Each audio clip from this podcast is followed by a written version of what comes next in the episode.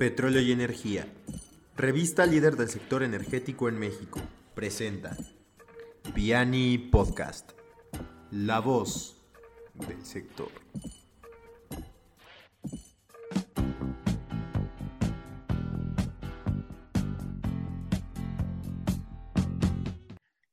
¿Qué tal, estimados lectores de Petróleo y Energía? Bienvenidos a este nuevo episodio de Piani Podcast.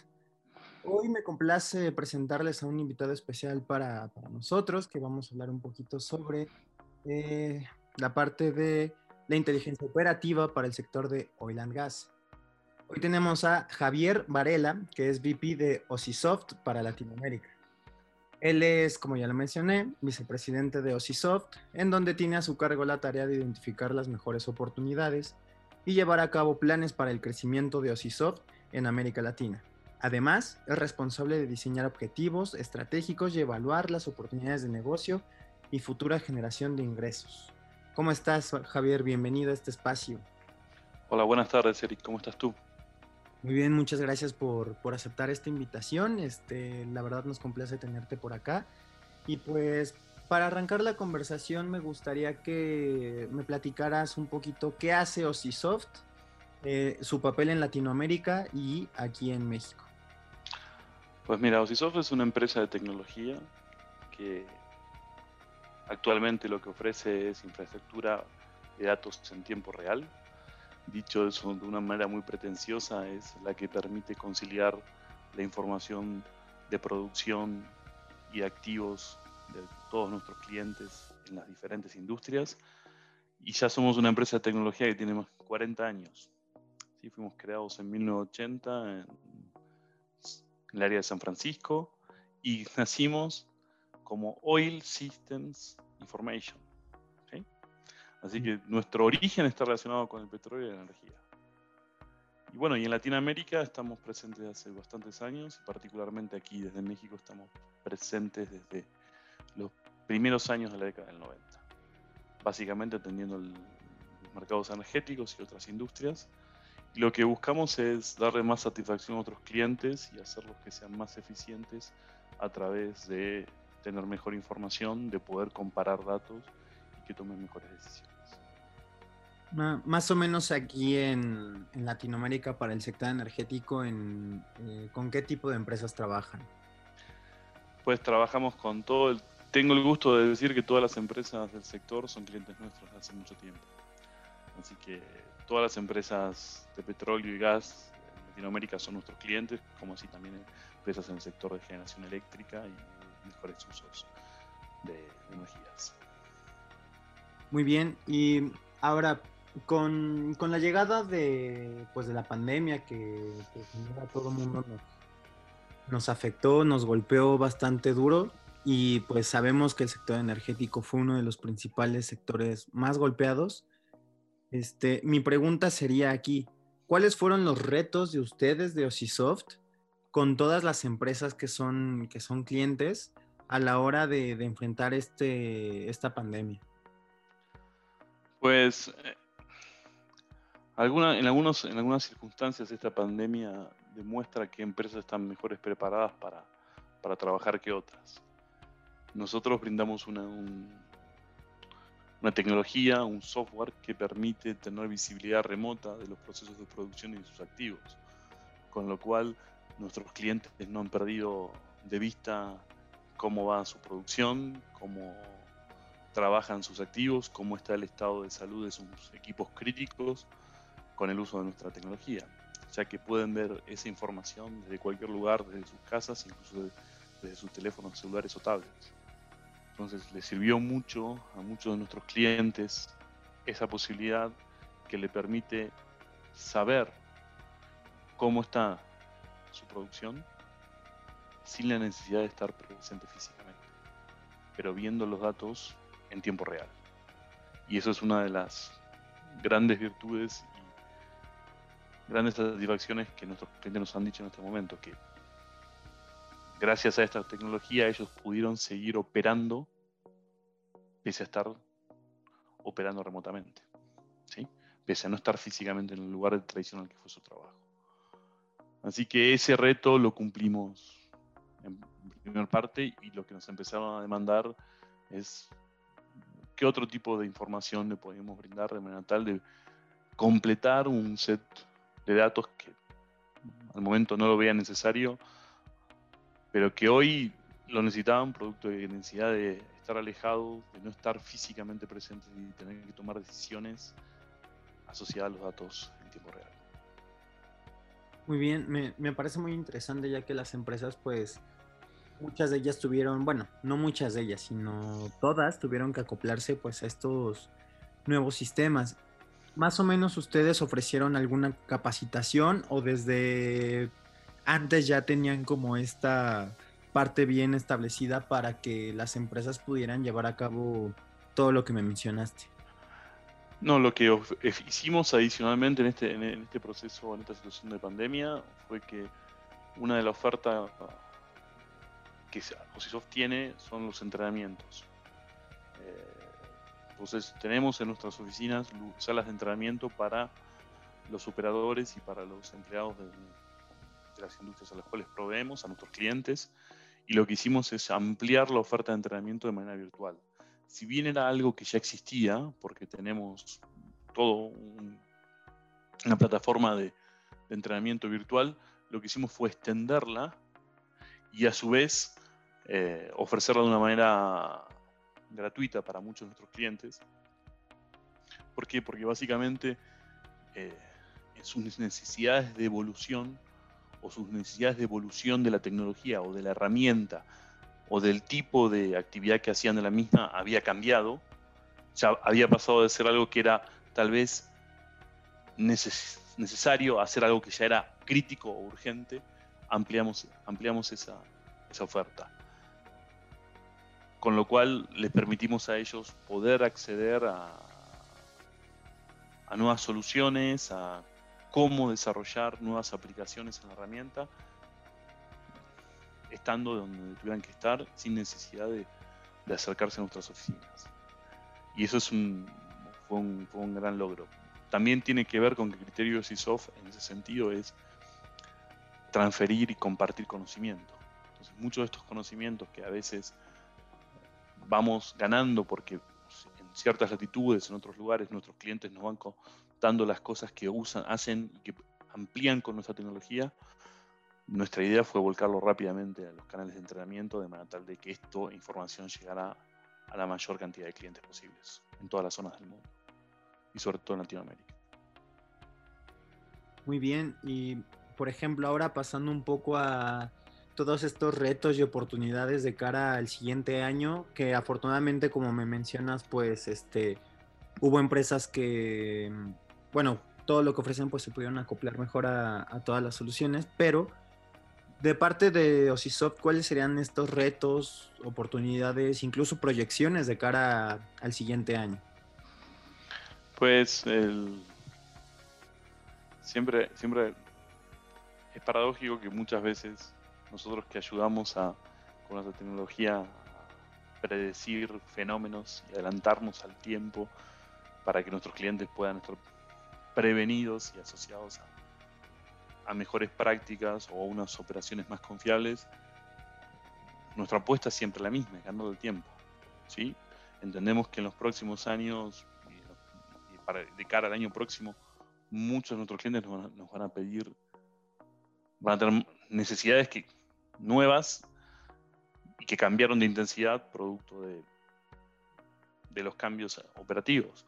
Entonces lo que tenemos que seguir desarrollando es mejores aplicaciones, nuevas versiones, mantener la seguridad de las versiones y ampliar el conocimiento, mostrar que otras mejores prácticas han desarrollado clientes de cualquier lugar del, del planeta a los clientes de la zona de manera tal de que ellos estén más ávidos de saber qué es lo que pueden hacer sí pensamos que hoy en la agenda del año que viene para la mayoría de nuestros clientes está cómo profundizar y cómo estar preparados en la parte de operaciones remotas.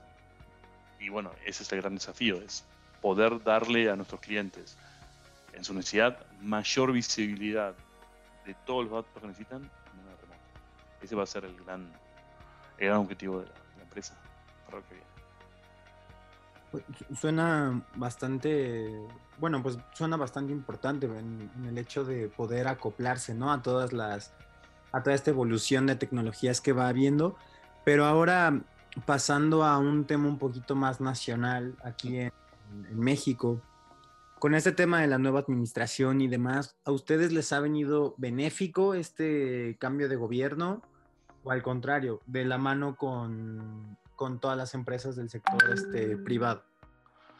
Eh, nosotros gracias, gracias a, la gestión, al tiempo, al trabajo con muchos de nuestros clientes, del sector privado, toda la mayoría de las empresas del sector privado son clientes nuestros, ¿sí? Todas aquellas que tienen básicamente operaciones en otras latitudes que ya nos conocen si utilizan nuestra plataforma aquí en México, ¿sí? Eh, el punto es, muchas veces los cambios regulatorios afectan, lo que hacen es alargan los ciclos de inversiones. Generalmente lo que sucede es que si hay una herramienta que te demuestra que puede ser más eficiente, que puedes ahorrar en costos, que puede generar una mejor rentabilidad de los activos en el sector privado, las reacciones son bastante rápidas. Entonces, el, driver que tiene el sector privado a la hora de invertir está básicamente asociado a mejoría de los costos y mejoría de la rentabilidad. A veces la regulación lo que hace, los cambios de gobierno aceleran o retrasan ese, tipo de inversiones. Eh, desde el cambio de gobierno, al principio nuestros, nuestros clientes del sector privado invirtieron fuertemente porque vieron la necesidad de que dentro de sus operaciones necesitaban ser más eficientes. Entonces, en ese sentido, eso nos ayudó. Puede ser que yo no esté 100% cierto en decir que eso es solo el cambio de gobierno, sino también es el fenómeno de la evolución o de la necesidad de eficiencia que tienen determinadas empresas privadas. Ese es el, el, mayor, el, mayor punto. Aquí en México, la mayoría de los privados siguen invirtiendo fuertemente. ¿Para qué? Para mostrar su eficiencia y para, para mostrar su capacidad operativa o su agilidad operativa en, términos más rápidos. Eh, luego las regulaciones, sí, generalmente los cambios de gobierno, las regulaciones cuando toman una definición, el ciclo o el efecto se, ve un poco más tarde. Entonces, probablemente los efectos de los cambios de gobierno, los cambios en la regulación se vean eh, con, con, una letanía de muchos más años. ¿Sí? Entonces, decididamente, el cambio en la densidad de las inversiones eficientes fue dado justo con el comienzo de este nuevo gobierno en México, aunque pudo estar aparejado por una necesidad que las empresas estaban viendo ya desde un año o dos años antes. Y, y, por ejemplo, todo esto que las empresas ya lo ya se preparan y demás, ¿qué tan difícil o qué tan fácil es lograr acoplarse a estos nuevos cambios de, de gobierno? Mira, el problema es con los cambios, con los cambios que tiene la regulación en líneas generales. Estamos pasando por cambios regulatorios en la mayoría de los países de América Latina. La tecnología lo que ayuda es acelerar una, una adaptación mucho más rápida de, los cambios. Si no fuera por la tecnología, eh, el efecto de, de, los cambios sería mucho más lento y las operaciones serían mucho más lentas. La tecnología lo que permite, lo llamo en ese sentido, es que la tecnología es una especie de esponja regulatoria, lo que permite a las empresas adaptarse rápido frente a cambios, ya sea en su mercado o en las regulaciones que operan. Entonces, el proceso de adopción tecnológica hoy lo que ayuda es ayuda a darle a una operación una mayor agilidad que le permite básicamente estar preparada frente a cambios de mercado o a cambios regulatorios, vamos a decir, más allá de los cambios de gobierno y es lo, es lo que sucedió en los primeros meses de la pandemia.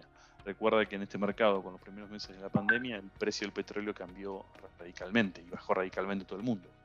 Sin embargo, una de las razones es que las empresas conocían exactamente cuáles eran sus reservas, conocían exactamente qué tenían en sus depósitos y cómo lo podían, lo podían manejar, con lo cual es una decisión que está basada en el conocimiento de su producción, en el conocimiento de su operación.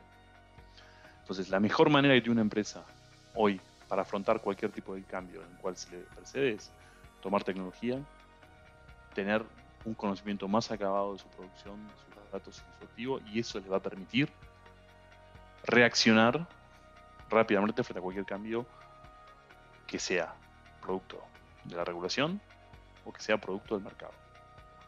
¿Sí? Y ese es lo que la tecnología.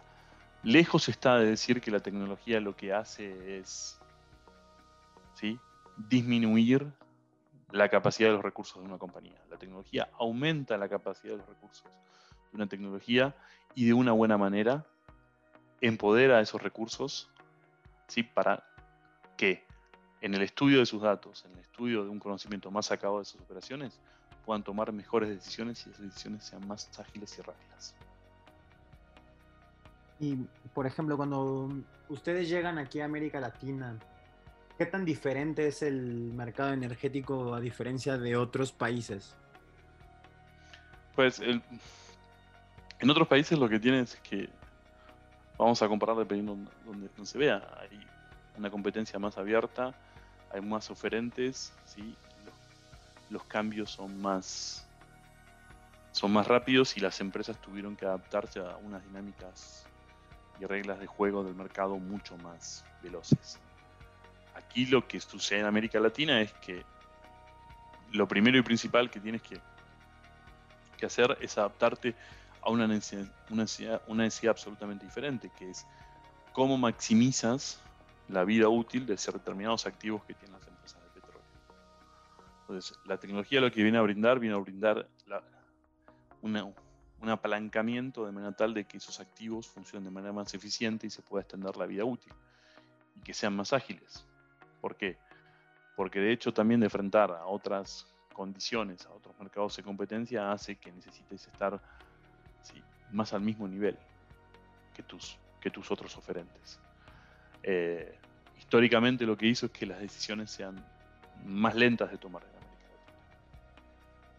siempre mi comentario respecto de este es eh, lo que, lo que tiene el mercado en América Latina es que luego los clientes de aquí, las empresas de aquí, las compañías, lo que buscan es repetir a velocidad dinámica buenas prácticas que vieron en otros mercados. Entonces, cuando tienen la decisión de tomar algo o de hacer algo, lo necesitan para mañana. Porque ya saben que les va a servir ya tiene una expectativa muy grande generada de, de, la ganancia o de la mejor operativa que van a tener. Entonces, son dos mercados de diferente dinámica. En líneas generales, el mercado latinoamericano tiene una dinámica más baja, pero tiene una necesidad importante de mantener la infraestructura que tiene. Eso lo sumas ahora a la situación de la pandemia, donde tienes que mantener determinados activos con una, con una condición de casi de, de, inversión de capital cero, ¿sí? lo que tienes que preservar es más cómo funcionan y cómo van a seguir funcionando esas empresas.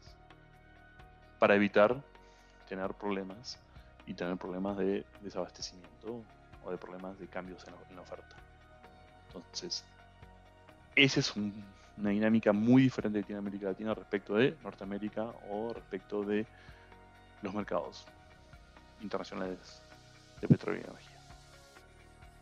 Muy bien, y ya, para empezar a cerrar un poco esta, esta conversación, ahorita que me mencionas todas estas diferencias y comparativas entre América Latina, Norteamérica y, y el resto del mundo, nunca ha habido un, colapso dentro del sistema o, si los ha llegado a ver cómo cuál es el manejo para poder este solucionar mira justamente lo que siempre digo es eh, es súper interesante que la compañía en la cual represento tenga mucho que ver en eso.